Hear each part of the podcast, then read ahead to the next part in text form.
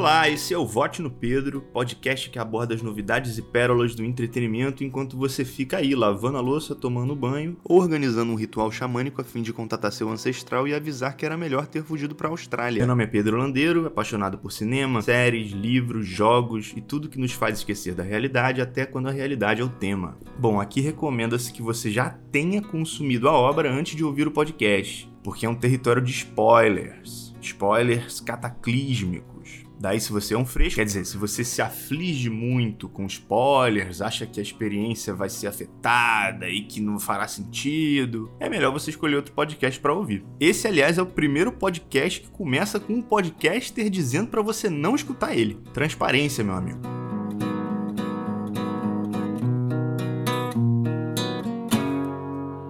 Esse episódio vai ser um pouco diferente. Hoje não tem filme, não tem série, não tem livro. É mais uma reflexão sobre a pandemia e a reabertura do cinema, que é um assunto que tem crescido radicalmente nas últimas semanas e tem um grande evento marcado para os próximos meses. Denis Villeneuve, diretor de A Chegada e do próximo filme de Duna, com estreia marcada para 14 de outubro aqui no Brasil, deu a seguinte declaração para a revista Total Film. Tem que, eu tenho que arrumar um jeito de, de parecer o Denis Villeneuve falando, né? De, sei lá, né? O Denis Villeneuve ele é de Quebec, então ele deve falar meio assim. Em primeiro lugar, a inimiga do cinema é a pandemia. Essa é a questão. Entendemos que a indústria cinematográfica está sob uma pressão enorme no momento. Entendo isso. A forma como tudo aconteceu não me deixou feliz. Francamente, assistir Duna em uma televisão a melhor comparação talvez seja dirigir uma lancha numa banheira. Para mim é ridículo. É um filme feito como tributo à experiência de assistir na telona. É muito complicado falar sobre isso durante o atual momento, e o Denis não é o único que compartilha dessa opinião. O Scorsese já fez um TCC sobre esse assunto no The New York Times, e no último episódio desse podcast eu também pincelei algo sobre isso, a questão da experiência do cinema e como isso é completamente diferente de se assistir um filme em casa. Se quiser escutar, foi o último episódio, o episódio de Jungle Cruise, tá aí no feed do Spotify. Eu não sou nenhum Scorsese, mas eu sou menos chato com certeza. É inegável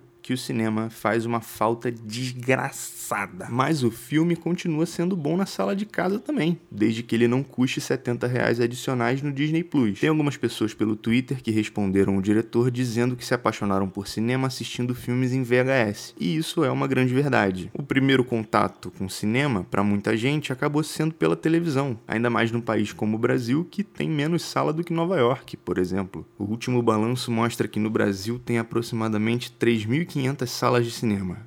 Isso foi antes da pandemia. Se for pegar minhas melhores experiências cinematográficas, eu vou falar de filmes que me impactaram tanto de maneira audiovisual que parece que eu entrei num transe dentro da sala. E isso é exatamente o que a experiência do cinema propõe. Mas esses mesmos filmes não estariam entre os filmes que mais me impactaram pela mensagem ou pelas reflexões que me geraram. As obras que mais me impactaram dessa forma eu acabei assistindo pela TV. Algumas eu tive que ir atrás em locadoras, em streamings, acabei comprando ou ganhando algum Blu-ray, DVD, VHS, acabei baixando aquele torrentezinho maluco malandro. E isso não é só comigo, não. Acredito que muita gente tenha essa relação com cinema e filmes, porque no Brasil se consome essa mídia de uma maneira totalmente diferente de outros países. A parada é que o bom filme tem poder suficiente para cativar o espectador independente da mídia, do formato, do tamanho da tela. Às vezes até sem som o filme te chama atenção. Quem que nunca ficou entretido numa fila de espera com uma televisão mutada passando sessão da tarde? Por isso é importante a longevidade da obra. Não dá para depender só da telona porque existe um limite de exibição também. Depois o filme circula por outras mídias naturalmente para atingir mais pessoas e perpetuar o amor pelo cinema e os lucros também. Sem dúvidas, o próximo Duna foi feito com isso em mente, e sem dúvidas ele pode proporcionar uma experiência cinematográfica entorpecedora. Mas essa declaração do Villeneuve faz parte de um movimento muito perigoso dos últimos meses. A primeira parada dessa declaração é a analogia que ele usa. Uma lancha na banheira é uma coisa impossível, né? Todos concordamos que é algo impossível. Se é algo impossível, ele quer dizer que não tem como ver esse filme na televisão. Você precisa ir no cinema, porque ele foi pensado para isso, piriri parará, parará piriri. E aí que mora o perigo, porque tem muita gente que é atingida por essa fala e acaba sendo influenciada por ela. Isso não seria problema em condições normais. Denis Villeneuve tem todo o direito de expressar a opinião dele, é um cineasta, tá dando uma entrevista falando sobre um assunto que ele domina, mas no meio de uma pandemia, essa fala expõem uma falta de noção da realidade. O Nolan passou por algo parecido no ano passado com o Tenet, que também é outro filme pensado para os cinemas, com um orçamento estratosférico, que é pecado assistir no streaming, oh meu Deus, vamos todos pro inferno. Eu não sei onde esse povo tá vivendo,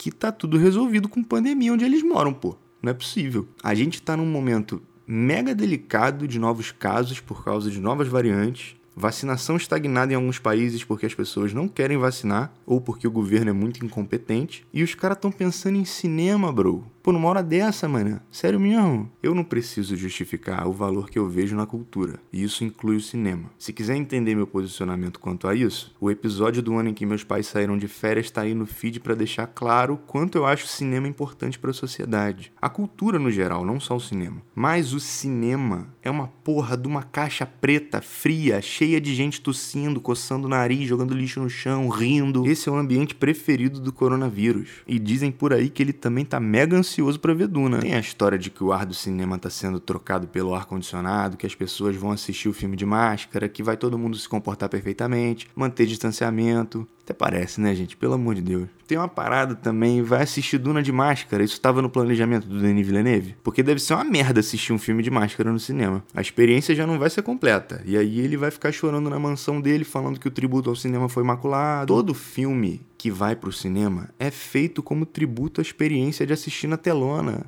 Eu não sei porque que ele falou isso, eu acho que ele tá se colocando num patamar diferente. Tudo bem que o Duna é realmente um filme mais aguardado, entendo perfeitamente a importância dele, mas independente disso, muitos filmes foram pensados na exibição na telona e optaram por um lançamento em streaming como medida de segurança. E Duna não deveria ser diferente. Assim, ninguém é bobo. Sabe-se que no Brasil as salas de cinema estão abertas há alguns meses, apesar disso contrariar completamente as recomendações sanitárias. E Duna também será lançado em streaming. O negócio é que com a estreia de Duna, os cinemas provavelmente vão bater um número que não tem batido nos últimos meses de pandemia. E isso é verdadeiramente preocupante. Agosto chegou com uma grande movimentação de reabertura em muitos lugares do Brasil, lugares que antes estavam seguindo recomendações e de repente mudaram o rumo. Isso se deve à vacinação da população mais jovem, que é a que mais transmite o vírus, porque o jovem tem fogo no cu. A vacinação no Brasil ainda está muito devagar e a gente está num ponto da imunização muito propício à geração de novas variantes. É mais complexo do que isso, mas no fim das contas é basicamente tá dando muita merda ainda para você ir para uma caixa preta cheia de coronavírus mutante querendo te infectar. Tem gente falando em quarentena ainda, bicho. Não é hora de ir para cinema. A gente chegou até aqui para abrir mão de todo o sofrimento antes da hora. Até o carnaval deve ser mais seguro que o cinema, porque o carnaval pelo menos acontece em lugar aberto. Só que mesmo assim vai dar merda. Tem casos de festivais pelo mundo que estão rolando a céu aberto, com pessoas sendo testadas para entrar no local, com gente tendo que mostrar carteirinha de imunização e mesmo assim o vírus acaba circulando nesses lugares. É impossível controlar completamente a segurança sanitária desses eventos. É muito complicado controlar qualquer coisa nesses eventos. Imagine a higiene das pessoas. Toda essa busca por imunizantes nos últimos meses pode ir para o beleléu por causa de uma reabertura precoce. Eu sei que tem a questão da economia, dos trabalhadores do cinema e do audiovisual que dependem do movimento da indústria. Eu sou um desses trabalhadores, inclusive. Segue lá no Instagram, aliás, faz um orçamento, arroba Pedro Landeiro. É muito difícil a gestão de uma pandemia. Você acaba tendo que tomar decisões que prejudicam determinados grupos em prol do bem-estar coletivo. E isso inclui esses próprios grupos. É a realidade do flagelo. Não tem uma opção boa, só tem opção menos pior. É complicado, mas vai passar muito mais rápido se o coletivo falar mais alto do que a vontade individual. Outro dia eu vi no Facebook deputado dizendo que vacina é liberdade individual, é mole. Que quem não quisesse vacinar tá exercendo o próprio direito. Eu acho esse conceito de liberdade individual um tremendo de um despreparo. Primeiro porque eu acredito que a liberdade depende do coletivo. Você só pode dizer ou fazer o que quiser se todo mundo achar justo, ou se ninguém ficar ciente de nada também, porque aí não tem ninguém para julgar. Mas se alguém se sentir afetado negativamente pelo que você fala ou faz, você corre risco de ser condenado pelo coletivo, porque a mesma liberdade que te permite falar ou fazer o que você quiser me permite discordar ou repudiar da sua ação. Liberdade é uma coisa que depende do próximo e tem sim os seus limites. Até porque a liberdade exacerbada gera inúmeros problemas tanto para quem tem esse poder exagerado de escolhas, quanto para quem é afetado por essas escolhas. E a real é que o ser humano não sabe lidar com liberdade. É muita treta essa porra. Não existe isso de poder fazer o que quiser na hora que quiser. Isso aí é um entendimento muito raso do conceito. É coisa de quem parou de ler o artigo na primeira vírgula. Liberdade individual é um dos maiores delírios de um movimento de direita que não tem a menor noção da realidade brasileira. E no caso da vacina, é de extrema importância que todo mundo esteja vacinado. Não é uma decisão pessoal não é uma escolha. Se você não se vacinar, você pode se tornar responsável por uma catástrofe. Você e o bando de retardado que acha que isso tem a ver com liberdade de escolha. Se você escolhe não se vacinar, você, além de optar pela burrice, está colocando muitas coisas em risco, porque você está inutilizando uma vacina, inutilizando bilhões de dólares em investimento na salvação da raça humana. Está colocando a sociedade em risco. É como se você sabotasse a nave do Bruce Willis no Armagedon. Essa foi pique, hein? A coisa que vai te salvar e salvar toda a humanidade está sendo destruída porque você é um babaca egoísta que acredita que o seu direito individual é mais importante do que a vida na Terra. Enfim, mesmo imunizado ou imunizada, não vá ao cinema. Espera. Duna não vai ser o primeiro nem o último filme maravilhoso que você vai ver ou deixar de ver nos cinemas. Ou pode ser o último filme que você vai ver se você fosse infectar e morrer. Eu não julgo quem toma a decisão de ir ao cinema. Não tô aqui para ser dono da verdade, nem sou hipócrita a ponto de dizer que eu respeitei 100% as recomendações nesses últimos tempos de pandemia. Afinal, preciso trabalhar, fazer mercado, resolver problema, e isso demanda a quebra do isolamento. E não tem problema também você sair periodicamente da sua casa para dar um rolê no quarteirão, tomar um ar na praça. Isso é necessário também, desde que haja responsabilidade. Mas o cinema ainda é uma coisa que depende de uma segurança muito maior na questão da vacinação e uma estabilidade também no controle da pandemia. Até para você apreciar o filme com calma, com tranquilidade, com plenitude. Claro, a mesma coisa vale para a torcida de futebol,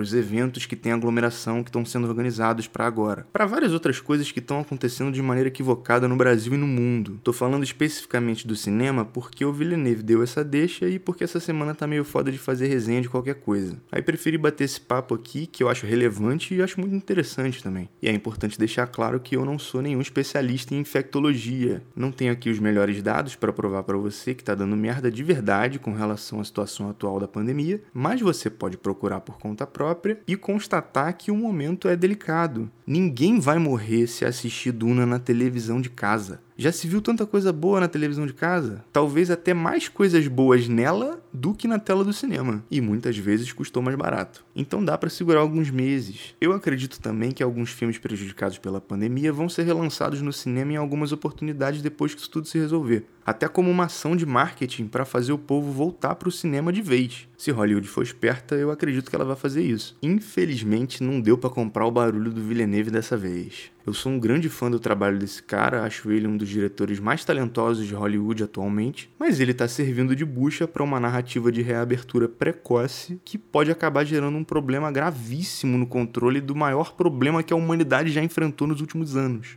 Eu imagino que essa fala seja deliberadamente pensada para gerar um marketing orgânico em cima do filme de Duna que vem aí. O Scorsese fez exatamente a mesma coisa com o irlandês em 2019, mas eram circunstâncias muito diferentes. Quanta gente não compartilhou essas declarações no Twitter, no Instagram, fez vídeo no YouTube? Fez podcast, essa galera de Hollywood sabe muito bem gerar uma discussão na internet, né? E das maneiras mais diversas possíveis. Mas eu espero que eles repensem algumas coisas pelos próximos meses, porque eles podem estar influenciando uma grande besteira. Bom, tem coisa que a gente precisa deixar na mão do tempo para saber se tá certo ou tá errado. E quem sou eu para afirmar ou negar alguma declaração assim?